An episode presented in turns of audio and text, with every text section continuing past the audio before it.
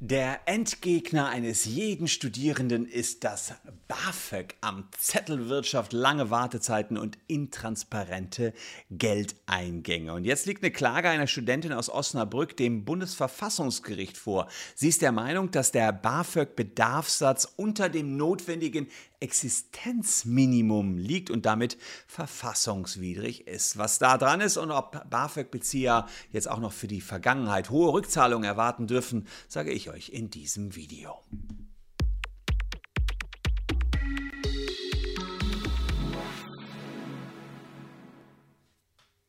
Hallo, ich bin Christian Solmecke, Rechtsanwalt und Partner der Kölner Medienrechtskanzlei Wildeborger und Solmecke und lasst gerne ein Abo für diesen Kanal da, wenn euch rechtliche Themen interessieren. 373 Euro im Monat, das war in den Jahren 2014 und 2015 der Satz, den nach dem Bundesausbildungsförderungsgesetz, sprich BAföG, der Grundbedarf für Studierende decken sollte. Aktuell liegt der Grundbedarfsdeckungssatz bei 483 Euro. Das ist jeweils das, wenn man ähm, ja, noch bei den Eltern wohnt wohnt und kann sich um gewisse Faktoren erhöhen, wenn man nicht bei den Eltern wohnt, wenn man nicht über die Eltern Kranken- und Pflege äh, versichert ist. Aktuell kann man bis auf 860 hochkommen. Aber für 2014, 2015 373 Euro. Eine Osnabrücker Psychologiestudentin sagte, davon kann man nicht überleben. Sie wohnte noch bei ihren Eltern und es hieß eben, das ist viel zu niedrig, damit verfassungswidrig. Die Hartz-IV-Sätze sind ja viel höher als das, was Auszubildende hier bekommen. Und das Bundesverwaltungsgericht hat ihr Recht gegeben. Sie hat gesagt, das ist tatsächlich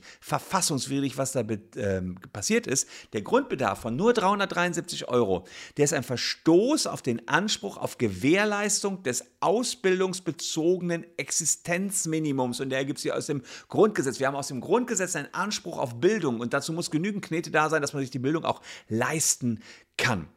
Und das gibt sich unter anderem aus Artikel 12 Absatz 1, Artikel 3 Absatz 1 jeweils in Verbindung mit Artikel 20 des Grundgesetzes. Ja? Der Gesetzgeber ist eben verpflichtet, gleiche Bildungschancen herzustellen in ganz Deutschland. Das haben wir, die Staatsgründer, mal so verankert.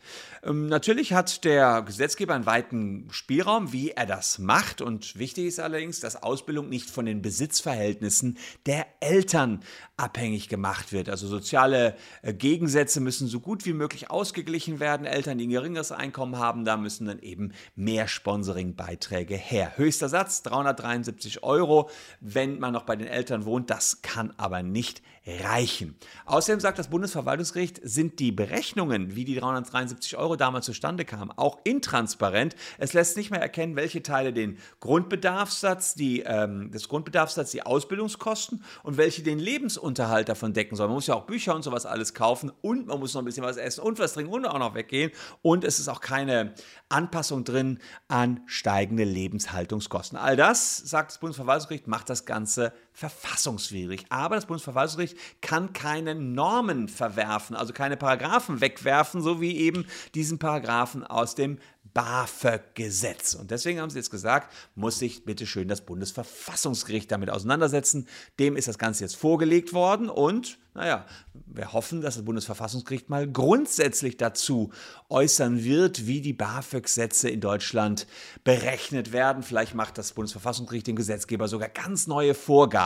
Und das würde bedeuten, mehr Geld während der Ausbildung. Und vielleicht kriegt der eine oder andere auch eine Nachzahlung. Das alles werden wir hier auf jeden Fall weiter verfolgen. Ganz, ganz spannendes Urteil, was dann vom Bundesverfassungsgericht kommt. Es lohnt sich also, den Kanal zu abonnieren, denn dann seid ihr auch up to date, wenn die Klage vom Bundesverfassungsgericht entsprechend entschieden wird.